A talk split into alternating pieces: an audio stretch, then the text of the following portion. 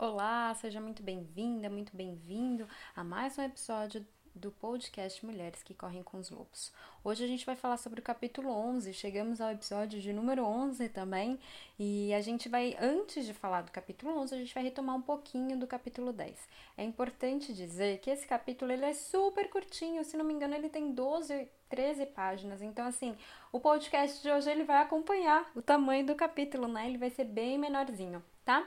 É, bom, vamos falar então um pouquinho do capítulo 10. A gente falou sobre criatividade e da importância, né, da gente recuperar a criatividade, da gente mudar os nossos preconceitos com relação a ser criativo ou não ser criativo, como a nossa sociedade ela não é, nos incentiva a buscar a criatividade, como ela só nos incentiva a pensar racionalmente através da lógica, mas não usar o lúdico. E como é importante para a gente usar o lúdico, né? A gente tem uma cabeça aí que ela quer, ela pede, ela foi projetada ao longo dos anos através da evolução é, se você acredita, claro, na, no evolucionismo, ou se você acredita que no criacionismo, que nós fomos criados por Deus ou por qualquer outra divindade, enfim, independentemente do que você crê, é, a gente tem um cérebro aí dividido em dois, né? E que ele serve tanto para lidar com a parte mais lógica, quanto também lidar com a parte mais é, lúdica. Então vamos usar a nossa criatividade, né? Quando a gente fala em ser criativa, a gente precisa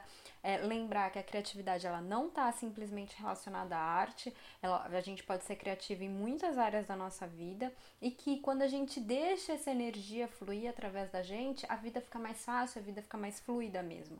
Não é só com relação à criatividade, né? A criatividade é um âmbito da nossa vida, mas quando a gente a trabalha, a gente também pode é, deixar desbloquear outras áreas da nossa vida que a gente estava levando só, empurrando com a barriga, não dando muita atenção ou não estava sendo muito feliz naquela área, tá? Bom, se você não ouviu, então escute esse episódio porque ele é muito importante, apesar da gente não ligar muito para isso no nosso dia a dia. E vamos lá para o capítulo 11. O capítulo 11 ele fala sobre a recuperação de uma sexualidade sagrada. É importante dizer que esse capítulo ele não vai falar muito sobre sexo, tá? Ele, eu, eu pensei que o capítulo fosse, né, falar sobre o corpo, sobre a, a sexualidade de sexo mesmo, mas não. Ele é um capítulo que fala muito do riso da mulher e como esse riso ele pode ser transformado em algo sensual quando uma mulher ela sorri muito, quando ela traz aquela gargalhada toda para fora, né? A gente consegue ver um sagrado sendo medicinal, um sensual ele despertando emoção. Então, pensa numa mulher que ri, que coloca toda essa alegria para fora e pensa numa mulher que fica o tempo todo com uma cara feia ou emburrada, ou assim, que, que ela não consegue se expressar, né? Então a Clarissa ela vem trazer a sexualidade através desse caminho. É interessante que nesse capítulo é você tem que ler, né? Os contos, não é só um conto que ela traz, ela traz mais de um e para entender o que ela quer dizer com isso. Num determinado momento, ela fala como a gente precisa trazer o riso aliado à sexualidade, porque a sexualidade ela se transformou num assunto muito sério, muito de saúde, muito enfim, em que a gente não, não consegue colocar mais essa coisa da graça, né? E eu tenho um Instagram para indicar muito engraçado e que fala exatamente sobre isso. É o arroba de Jaci, de tipo T-H-E e Jaci, J-A-C-Y. Então, arroba T-H-E-J-A-C-Y.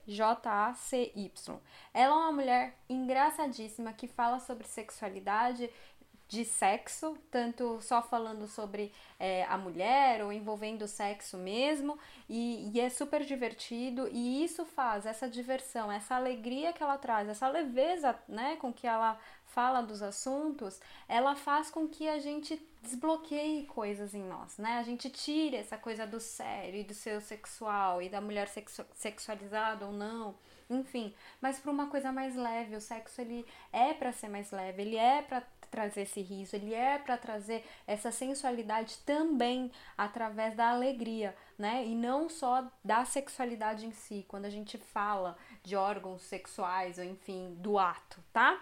É, uma coisa agora que eu queria trazer é que a gente vai encontrando, né, ao longo da vida, é, muitas coisas do gênero, pra, falando principalmente para mulher, não ria alto. Se você for gargalhar, coloca a mão na boca, né? Uma coisa que você precisa ser bem menininha, bem tal, escondidinha. Por quê? Porque isso desperta né? Isso desperta tanto a mulher selvagem dentro de nós e que as pessoas têm medo que ela venha para fora, quanto ela também desperta uma emoção sensual nas outras pessoas. Então, eu queria só trazer esse pensamento de e que para você também refletir, né? Quantas vezes você escutou que você não podia rir alto, que você não podia gargalhar, que você tinha que ser mais quietinha, né? Ficar bem princesinha, seja é, sendo uma dama e sendo a princesa mesmo, né? Miss Universo. Então, quero que você pense a respeito disso e reveja como é que isso tem sido para você e o quanto né, essa coisinha de ser princesa, de se fechar e, e de parecer uma dama não tem afetado a sua sexualidade, não só a sua vida sexual, mas também a sua sexualidade de se sentir né, empoderada da sua sexualidade, empoderada de você mesma, tá bom? Bom, como eu falei, esse capítulo hoje é mais curtinho, mas a gente se vê até o próximo. Um grande beijo e até mais. Tchau, tchau!